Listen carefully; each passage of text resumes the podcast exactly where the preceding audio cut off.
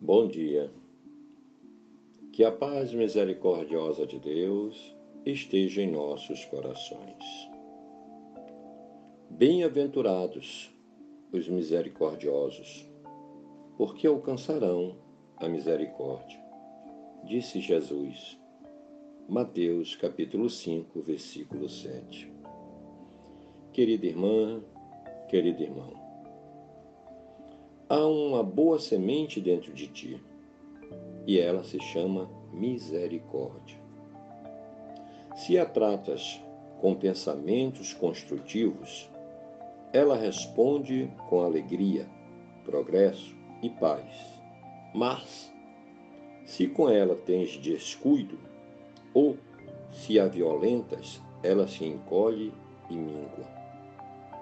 Por que desprezar a semente interior da misericórdia? Ela é Deus dentro de ti, pedindo que o deixes mostrar luz, exemplo, alegria, progresso e aumentar o que tens de bom. Acredita nessa semente, põe sobre ela a tua esperança e o teu agir, que ela cresce por si mesma e te responde com paz, fortaleza e vida abundante. Uma semente bem tratada é segurança de boa colheita. Jesus, ao proferir bem-aventurados e misericordiosos, ele quis dizer: pratique a caridade. Você se aprimora, cresce, vibra e encontra paz através da caridade no ajudar, você é o mais ajudado.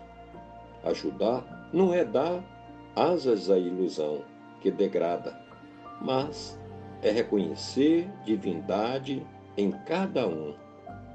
É viver com intensidade, olhar diretamente nos olhos, ser sincero no proceder, na alegria, no falar e no agir. Exige respeito e o respeito gera misericórdia, e a misericórdia gera caridade. A caridade por si só já é a misericórdia. O amor de Deus precisa de você para ser vivido entre nós. Não se preocupe, irmão ou irmã, com as coisas triviais. Você faz da vida um inferno quando se atormenta com pequenas coisas. Não se inquiete se sobrevieram mudanças na, na temperatura, o dinheiro ou o amigo chegou atrasado, o trabalho apareceu na última hora, o ônibus já passou. Não se inquiete. Encare-as com normalidade.